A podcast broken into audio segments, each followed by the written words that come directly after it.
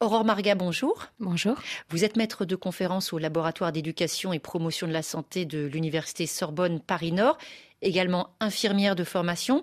Est-ce qu'on a des outils pour évaluer l'efficacité des actions de prévention en santé euh, confiées à des intervenants communautaires? Alors, on a surtout des stratégies d'évaluation avec des évaluations de programmes qui nous permettent effectivement de voir dans quelle mesure ces personnes sont en capacité de mettre en place ces interventions et surtout à distance de voir l'effet que cela peut avoir sur euh, la population. Donc, on est plutôt sur des programmes euh, d'évaluation.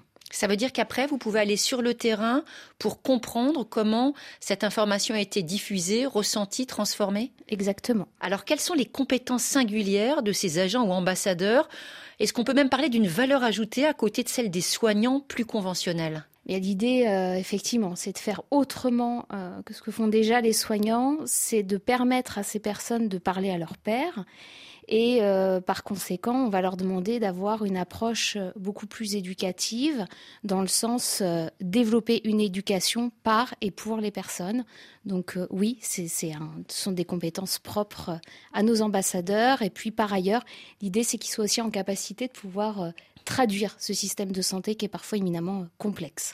Pour permettre justement une adhésion plus simple au parcours de soins, aux thérapeutiques alors une adhésion et surtout un, accès aussi euh, qui soit simplifié et qui soit euh, finalement euh, plus accessible pour les personnes. Merci beaucoup, Aurore Marga. Tout à l'heure dans Priorité Santé, nous vous proposons de réécouter l'émission Questions de femmes que nous avions consacrée aux affections et troubles de la thyroïde, goitre, hyper, hypothyroïdie, polype. Quand consulter? Quelle prise en charge? On se retrouve à partir de 9h10 temps universel.